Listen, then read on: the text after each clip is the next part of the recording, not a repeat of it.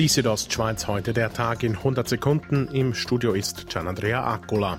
Am 11. Mai dürfen die Schweizer Gastrobetriebe unter Einhaltung der Corona-Maßnahmen ihre Türen öffnen.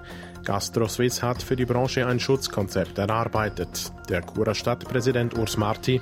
Weil es gerade in der Altstadt nicht möglich ist, allem gerecht zu werden, wetten wir jetzt auch bis um 12 Uhr ermöglichen, zum offen zu halten. Normalerweise dürfen Restaurants in der Altstadt nur bis um 23 Uhr geöffnet sein.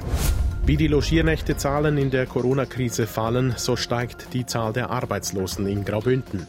Die Bündner Logiernächtezahlen brachen im März kantonsweit durchschnittlich um 60 Prozent ein.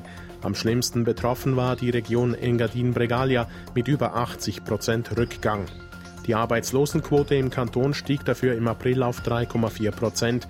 Gegenüber dem Vergleichsmonat im Vorjahr ist das mehr als eine Verdoppelung.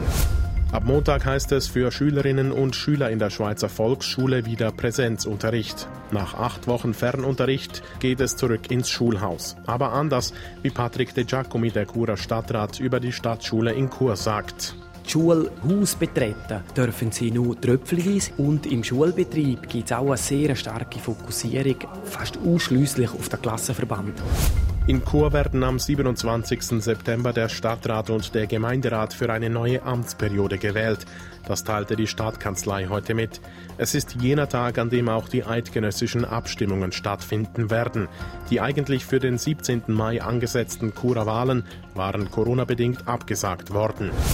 Die Südostschweiz heute der Tag in 100 Sekunden, auch als Podcast erhältlich.